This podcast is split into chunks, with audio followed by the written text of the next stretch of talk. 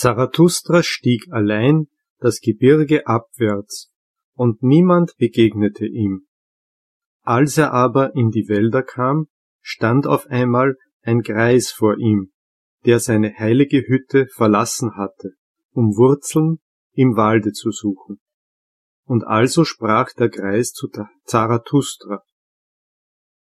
Nicht fremd ist mir dieser Wanderer.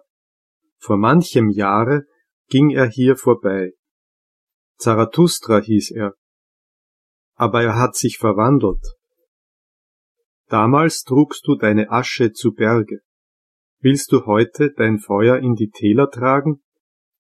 Fürchtest du nicht des Brandstifters Strafen? Ja, ich erkenne Zarathustra.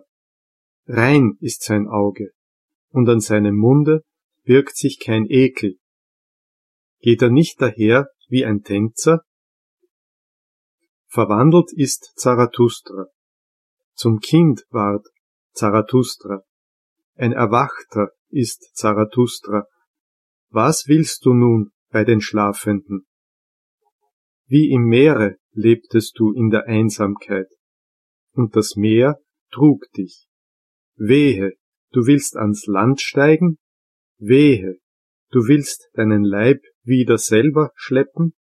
Zarathustra antwortete, ich liebe die Menschen. Warum, sagte der Heilige, ging ich doch in den Wald und in die Einöde. War es nicht, weil ich die Menschen allzu sehr liebte? Jetzt liebe ich Gott, die Menschen liebe ich nicht. Der Mensch ist mir eine zu unvollkommene Sache. Liebe zum Menschen würde mich umbringen. Zarathustra antwortete, Was sprach ich von Liebe?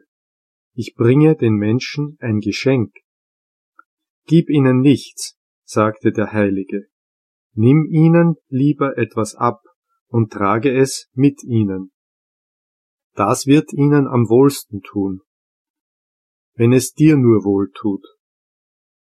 Und willst du ihnen geben, so gib nicht mehr als ein Almosen, und lass sie noch darum betteln. Nein, antwortet Zarathustra, ich gebe kein Almosen, dazu bin ich nicht arm genug.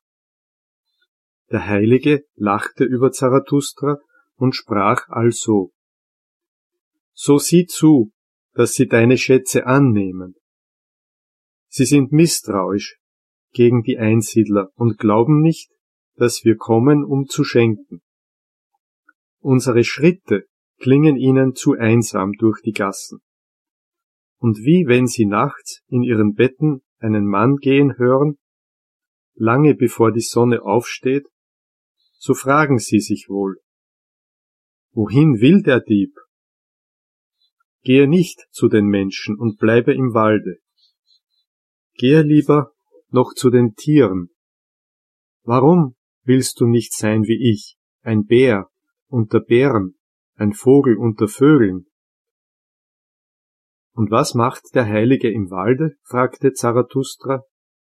Der Heilige antwortete, ich mache Lieder und singe sie. Und wenn ich Lieder mache, lache, weine und brumme ich. Also lobe ich Gott. Mit Singen, Weinen, Lachen und Brummen lobe ich den Gott, der mein Gott ist. Doch was bringst du uns zum Geschenke? Als Zarathustra diese Worte gehört hatte, grüßte er den Heiligen und sprach, Was hätte ich euch zu geben? Aber lasst mich schnell davon, dass ich euch nichts nehme.